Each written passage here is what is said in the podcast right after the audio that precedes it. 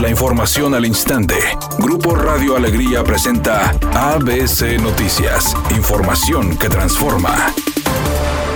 A casi dos años de la suspensión presencial de clases, la secretaria de Educación en el Estado, Sofía Leticia Morales, adjudicó el actual retraso escolar a la pandemia silenciosa y la pérdida de aprendizaje y aseguró que el regreso presencial el próximo 14 de febrero es necesario, ya que aseguró que según una encuesta donde se evaluaron a 239.579 estudiantes, que representa el 83% de la población total de segundo, tercero y cuarto año de primaria, arrojó resultados negativos. Quisiera compartir con ustedes la verdadera pandemia ¿Y por qué estamos hablando de un regreso pertinente? La verdadera pandemia es la pérdida de los aprendizajes imprescindibles. Dos de cada tres de los estudiantes evaluados no pueden comprender un texto simple. Uno de cada cinco estudiantes de cuarto grado no puede leer una emisión con fluidez. Uno de cada cinco estudiantes de tercer grado no puede leer una palabra. Tres de cada diez estudiantes de segundo grado no pueden sumar ni restar. Por otra parte, la funcionaria de Educación Estatal dijo que para el reforzamiento de aprendizaje se trabaja los viernes en talleres escolares de lectura, escritura y cálculo escrito en el marco del nuevo plan de estudios para los tres niveles de educación básica.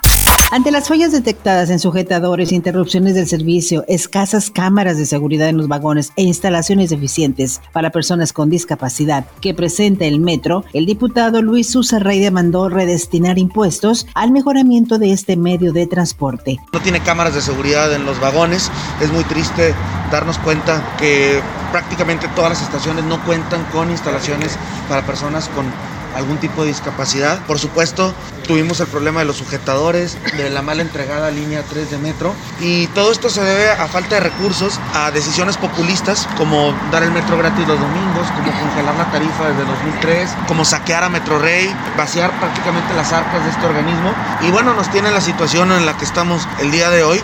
Vemos que el gobierno del estado está anunciando una línea 4 y una línea 5 cuando la 1, la 2 se están cayendo en pedazos y la 3 nos las en muy mal estado. Finalmente dijo que el impuesto del 1.5% que recauda el Estado por concepto del uso de plataformas digitales, equivalente a 80 millones de pesos anuales, se dirija al mantenimiento y mejora de las líneas del sistema Metro Rey. El director del Instituto para Devolver al Pueblo lo Robado, Ernesto Priego, informó que el gobierno federal proporcionará pensiones a 9.000 extrabajadores de la extinta Luz y Fuerza del Centro. Las percepciones mensuales serán en promedio de 12.500 pesos. El 11 de octubre de 2009 se emitió el decreto por el cual se extingue la empresa paraestatal Luz y Fuerza del Centro. Esta acción arbitraria privó de su fuente de empleo a más de 45 mil trabajadores y truncó el camino a la jubilación de más de 9 mil trabajadores con más de 19 años.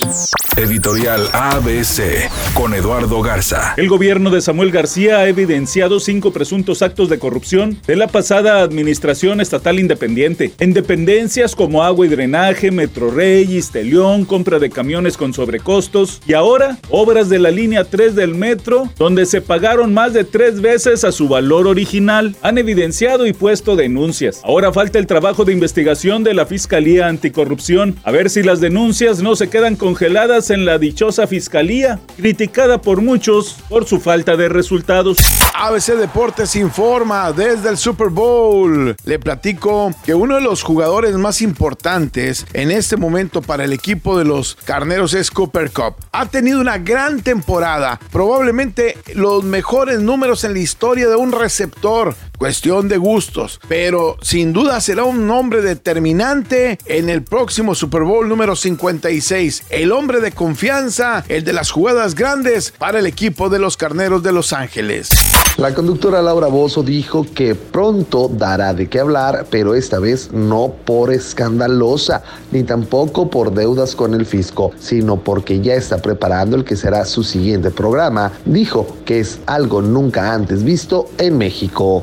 Es una tarde con cielo parcialmente nublado. Se espera una temperatura mínima que oscilará en los 10 grados. Para mañana viernes se pronostica un día con cielo parcialmente nublado. Una temperatura máxima de 22 grados, una mínima de 12. La actual en el centro de Monterrey, 19 grados.